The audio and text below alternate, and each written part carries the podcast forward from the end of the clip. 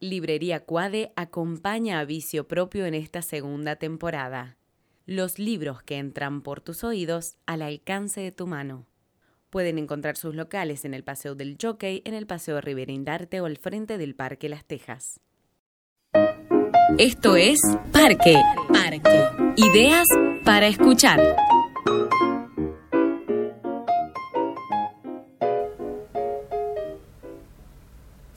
Lo llevan en los huesos, pan, alcohol y hormigón. Su belleza, todos los momentos insignificantes resplandecen. Predicadores, padres, obreros, románticos de cuencas vacías sin un rumbo fijo. Farolas, tráfico, cuerpos por enterrar, bebés por hacer. Un trabajo, nada más que un trabajo. La gente vuelve a matarse por los dioses. El dinero nos está matando a todos. Viven bajo una soledad tan absoluta que se ha convertido en el tejido de sus amistades. Pasan sus días contemplando cosas materiales. Existen entre la masa y sienten que forman parte del todo. Solo confían en las modas. No pueden aspirar más que a salir de noche hasta quedar despedazados, con la cara desencajada por el alcohol y las drogas que a la mañana siguiente verterán su odio sobre ellos. Bueno, bienvenidos a, a Vicio Propio, un nuevo episodio del podcast de libros. Eh, este fragmento fue de Kate Tempest, de la novela Cuando la vida te da un martillo, Bienvenido, Hopi, ¿Cómo, ¿cómo, estás? Javi, ¿cómo andas? Me dejó un poco intrigado lo que leíste. ¿De qué vamos a tratar en este episodio? Eh, hoy vamos a hablar, en realidad no, la, el fragmento eh, obedece a la temática de la novela, pero de lo que vamos a hablar es eh, de libros relacionados con la música. En este caso, Kate Tempest es una artista musical también y escribe, así que de ahí viene la elección de la, de la novela. Y contame un poquito, porque creo que viene en medio del mundo del rap, del spoken word. Así es, eh, Kate Tempest es una nueva promesa de la música y las letras inglesas, sí. una chica que tiene alrededor de 30 años, un poco más de 30 años, eh, y que ah, bueno, ha sacado un par de discos, se dedica al hip hop, se dedica al spoken word, eh, tiene una, un, un, disco muy celebrado de hace un año, un año y medio que se llama Let Them Eat Chaos, eh, muy crítico con, con, Londres, con Europa también, bueno, su novela también lo es, y pero crítico en qué sentido, digo, porque esto es previo al Brexit, por ejemplo. Claro, crítica social, en realidad, una crítica social. A la vida eh, inglesa. A, al, sí, al, al, sistema económico, político, social. Ahí va. Eh, pero bueno, me olvidé de algo que iba a decir, no recuerdo que. Bueno, sí, también que Kate Tempest es, eh, poeta y escribió teatro. Y después, bueno, esta fue su, eh, su, incursión en la prosa, que lo publica Sexto Piso, un libro eh, recién salido. El otro libro que, que elegí para, para hablar es eh, más un clásico, ¿no? Eh, no sé si querés que empiece ya con, con para hablar de este libro.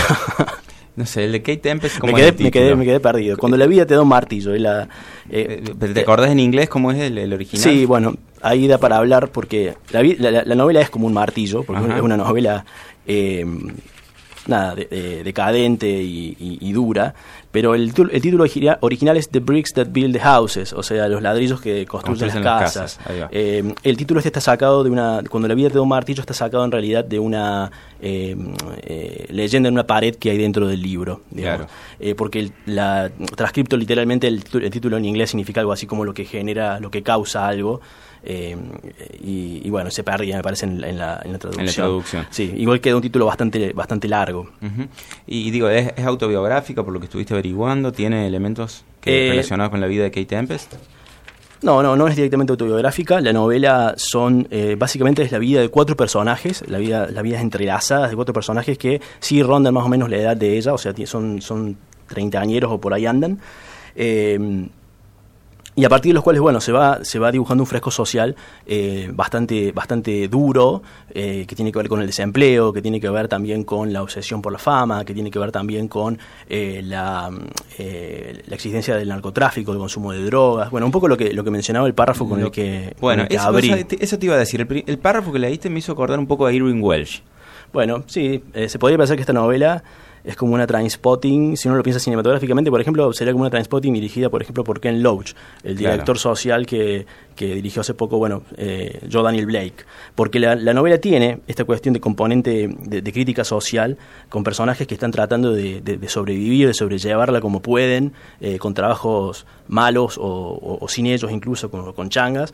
Y, y, y, tiene también esta otra cosa que tenía, por ejemplo, Transpotting, eh, este roce con el policial, con... con eh, bueno, con, con, la aparición de dealers, incluso con alguna que otra eh, batalla o pistola balacera que aparece por ahí. Eh, básicamente la, historia son, eh, son cuatro personajes, como dije. Una se llama Becky, que es una bailarina que para sobrevivir tiene que hacer masajes. Eh, Pete, que es con quien se engancha, que es alguien que también está en el paro, como se le dice en, español. Harry, que sería una su hermana, una lesbiana que es dealer, y es dealer junto con León, que es su amigo de infancia. ¿no? y alrededor de estos personajes van apareciendo muchos otros, eh, incluso de épocas históricas anteriores, eh, hay, como un fresco generacional incluso, por ahí aparece la guerra, aparece la inmigración. Eh, pero bueno, con todo esto, Kate Tempest genera como una coherencia, digamos, entre la prosa, entre la poesía, entre la música, y el libro, si bien no es, no llega a un lirismo eh, en realidad es bastante realista, la novela bastante descriptiva y tiene toda una, coherencia narrativa eh, bastante normal. Eh, tiene algunos ramalazos por ahí donde aparecen esta, esta cuestión más lírica, ¿no? Así que, bueno, eso es cuando la vida te da un martillo de, Kate Tempest. ¿qué, trajiste, primero, ¿Qué trajiste vos para...? El primero de tus elegidos. yo voy a empezar a hablar de uno de los mejores libros de música que leí este año, que... Eh, lo, quise traer, se llama Cómo entrevistar a una estrella de rock y no morir en el intento. Eh, y es de Fernando García, un periodista eh, argentino. y bueno, es, son sus entrevistas, sus encuentros con estrellas de rock. Y lo, lo, quería traer un poco y explicar por qué me pareció un gran libro. Y es porque desde la fachada, digamos, desde su tapa y desde lo que te está vendiendo, Parecería ser una compilación de artículos de las entrevistas que hizo Fernando García a partir de tener la posibilidad, por haber trabajado en el diario Clarín durante muchos años, de llegar a estas mega estrellas. No sé, está Neil Young, está eh, David Bowie, eh, Lou Reed, también más asociados como el pop, como los Bee Gees. Eh, Damon Albarn, bueno.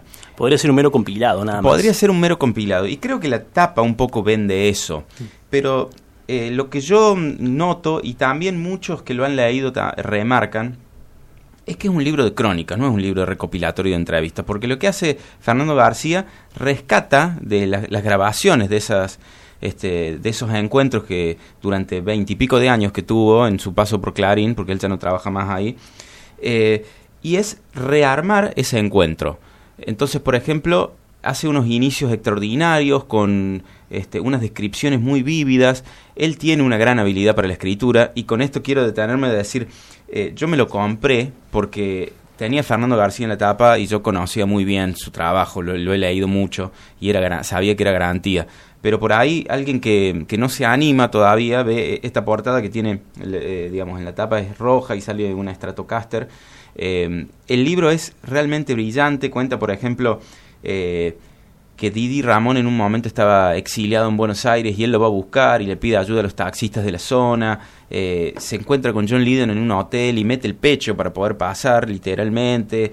Entonces lo hace un libro no solo divertido, sino también muy revelador sobre este oficio que parecería tener mucho glamour, que es el del periodista de rock, pero también tiene este, mucho de decadente y mucho de oficio de, transpirar y estar detrás de alguien para poder conseguir quizás cinco minutos con alguien que te responde yes, no, it's over. de, ahí viene un poco el por qué no morir en el intento, ¿no? Claro, claro, porque eh, eh, te lleva mucho tiempo, es difícil entrarle a este, este tipo de estrella porque han hecho muchas entrevistas en su vida y eso me resultó, hasta te diría, revelador en algún punto, porque, bueno, tanto vos como yo hemos tenido la oportunidad de entrevistar así a estrellas de rock, eh, algunas internacionales, y es difícil encontrarte con alguien que, que tenga un sentido este, que tenga ganas de hablar, básicamente. Iba a decir como un sentido de la empatía con el periodista, pero ni siquiera hace falta eso. Ah, es difícil generar ese ambiente de intimidad, claro, sobre todo. Exactamente. Y bueno, García en algunos momentos lo consigue, con algunas estrellas lo consigue, con otros no,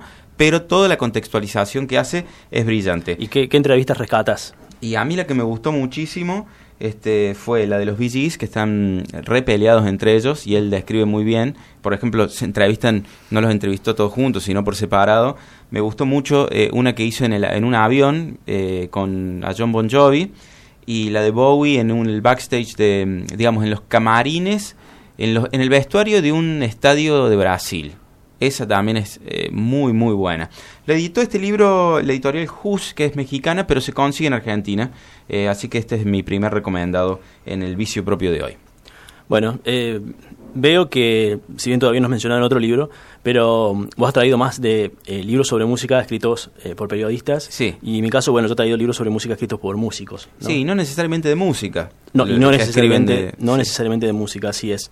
Eh, bueno, el otro libro que traje es, se podría decir, un, un- un clásico, de, por lo menos dentro, dentro de esta tendencia que es cada vez mayor de libros sobre música, que ya eh, se puede hablar como de un subgénero editorial, digamos, ¿no? en, en estos últimos tiempos, y de cual este libro incluso hasta podría ser un precursor, o, o es un precursor. en Sí, al menos eh, yo creo que eh, En cuanto a la memoria del, del músico. Claro, ¿no? Crónicas de Bob Dylan, que es del que vas a hablar ahora un ratito, marcó como un eh, marcó un punto de calidad. Es decir, las grandes estrellas ya no podían hacer libros eh, eh, hechos por un ghostwriter así nomás, sino que bueno, Dylan dijo, yo escribo, escribo muy bien y, y les dejo el volumen 1. Faltan los otros volúmenes, ¿no? Faltan los otros dos que están eh, en espera y, y bueno, siempre se rumorea, se habla y se vuelve a hablar, pero por ahora está solo el primero que bueno, fue publicado a principios de los años 2000, Sí, creo que es de 2008, ¿puede ser? no, anterior, 2000, ¿Anterior? 2004 si no, Mal, 2004. si mal no recuerdo.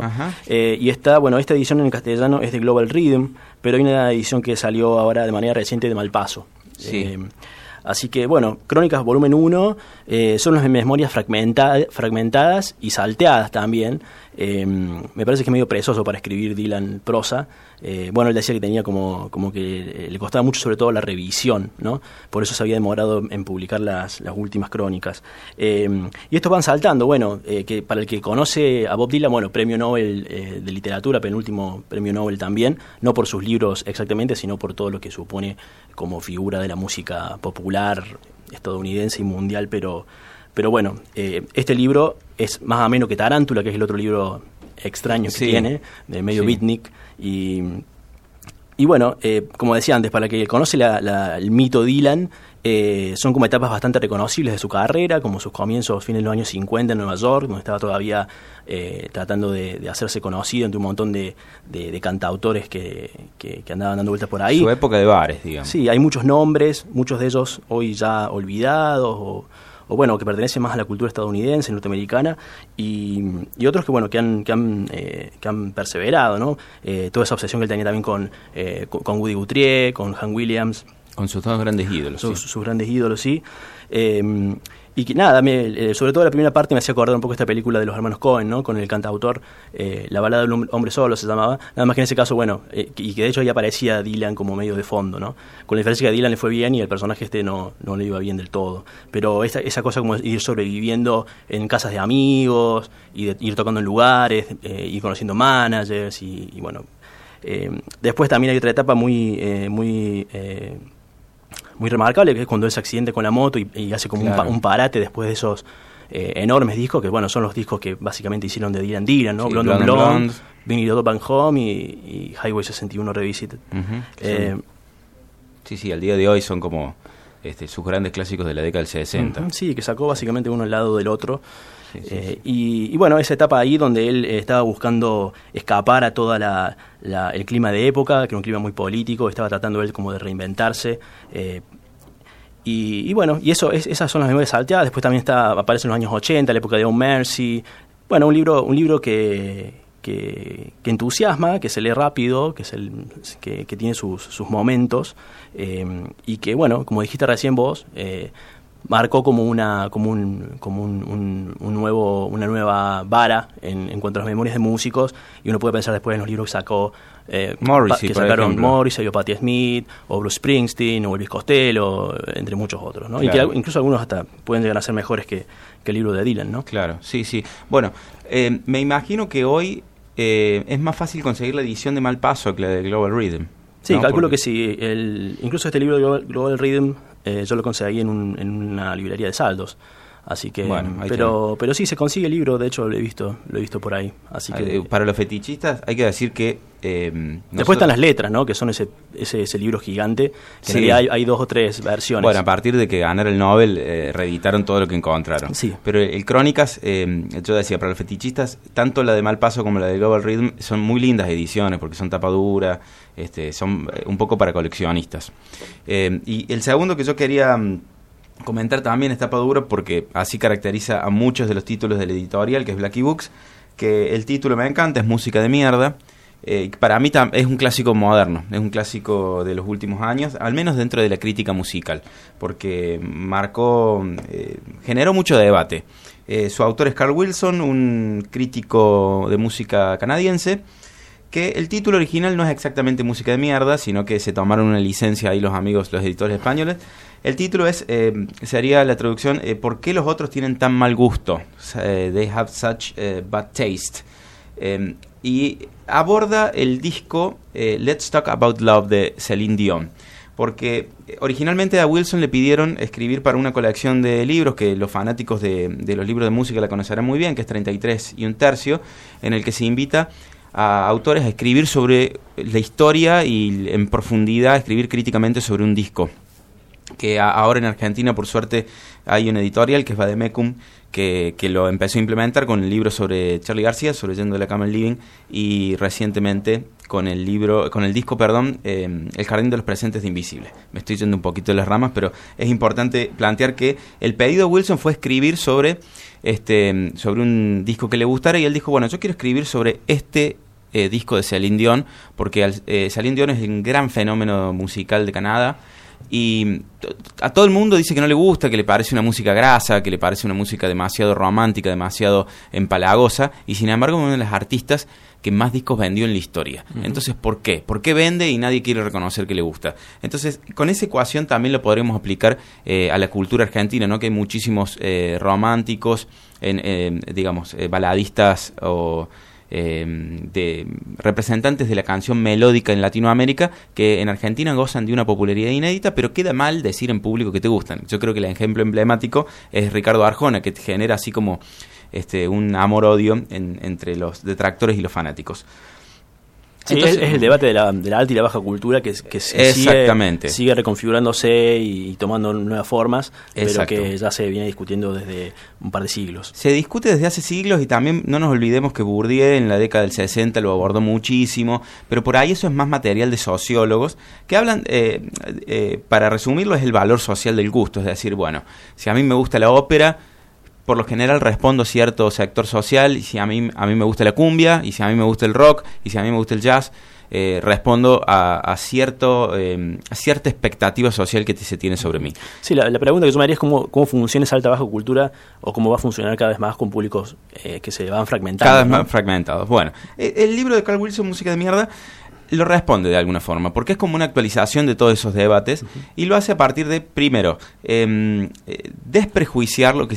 la idea que se tiene de Celine Dion y él hace una investigación muy exhaustiva sobre esta artista y te demuestra que es, em, bueno, una artista extraordinaria, no tanto en el sentido em, de que te pueda sorprender sus discos, sino por el tipo de vida que llevó. Eh, y por otro lado, es una crítica a los críticos. Y yo pregunto, ¿Celine Dion leyó el libro? No lo sé, no lo sé. Probablemente sí, porque se, fue bastante comentado en su momento, en su edición este, en inglés. Así que de alguna manera yo estimo que al menos algún comentario le ha llegado a, Celine Dion. Si ella tiene Google Alerts, le debe haber aparecido varias veces el, correo. Eh, y, Igual no le debe haber gustado el título. Eh, puede ser, pero a ver, tiene una mirada, finalmente cuando, cuando uno lo termina de leer, tiene una mirada muy favorable hacia el fenómeno Celine Dion. Pero por otro lado, es decir, bueno, ¿por qué los críticos tienen esa manía de comentar, eh, de poner siempre en el disco del año a los artistas eh, más... Más cool. Eh, más cool, exacto. Iba a decir más, este, más indies o más complejos, pero en realidad ese es el, adjetivo, que no tiene mucha traducción acá en, en, en español, que es cool. Entonces, los críticos se arman una imagen de sí mismos que bordea el, el, esnovismo de decir, bueno, para mí el disco del año es tal, tal, tal. Y Wilson dice, bueno, yo ya, me, ya podía adivinar qué disco iba a ser el del año, porque, no sé, Arcade Fire, por ejemplo, o Radiohead había sacado un disco, entonces yo sabía que tales críticos iban a elogiar eso. Los que son más rockeros, sabía que si este, un artista... Jack White, por ejemplo, sacó un disco, iban a elegirlo como el, mejor disco del año. Entonces él decía, bueno, tienen esta especie de presión social de ser geniales todo el tiempo, y en realidad se están perdiendo mucho, porque la cultura popular tiene este, mucho para ofrecernos si nos, quitamos de encima ese traje del prejuicio. Y bueno, este ensayo lo, lo demuestra eh, de una forma que a mí me resulta extraordinaria y de hecho se vendió también en España que fomentó un segundo libro que se llama Mierda de Música, así al revés, un juego de palabras, en el que muchos ensayistas españoles eh, contraatacan este trabajo de, de, Carl Wilson. Que para mí, yo leí los dos, eh, el de Wilson sigue estando primero, sigue siendo mejor. ¿Contraatacan en qué sentido? Porque le responden, digamos, hay unos poquitos que, que están de acuerdo con él y varios otros que critican su trabajo. Eh, para mí eh, es, bastante sólido, sólido el ensayo. se pueden cuestionar algunas cosas, pero a mí lo que me resulta interesante es que te dan ganas de aplicar su metodología a esta realidad, a, nuestra realidad. Así que eh, es un libro que, recomiendo mucho. A la realidad reggaetón. claro, la realidad también de, cada uno de nosotros. hoy es el reggaetón, mañana será la bachata, no sé. Está, está todo tan, como bien decías vos, está todo tan fragmentado que o las películas pochocleras también. Bueno, es lo mismo. En realidad es, este, yo creo, eh, un, amigo de la casa de Parque, eh, Miguel Peirotti, me comentó una vez que él tenía una columna que se llamaba Cine de Mierda y hablaba un poco de, reivindicaba grandes películas pochocleras. Bien. Así que bueno, ese, con, este, con esta última recomendación nos despedimos este, del vicio propio de hoy, grabado como siempre en los estudios de la radio Luz y Fuerza. Javi, ha sido un placer enorme. Si te parece, no sé dónde querés que la continuemos, y si la seguimos... Este, y podemos ir a, a posta como es costumbre. A, a posta, hay una cervecita artesanal en la Fuente del Ángel, Belgrano 731. Nos vemos ahí y quiero que me recomiendes allá en, posta alguna, alguna canción que hable de sí misma. Y bueno, y nos despedimos entonces de esta primera temporada de capítulos de, de Vicio Propio sobre libros. Así que te agradezco, Javi, ahí la compañía y espero que, que nos acompañen próximamente del otro lado. Así es, José, será el año que viene entonces. Seguimos hablando de libros. Gracias a todos por estar ahí.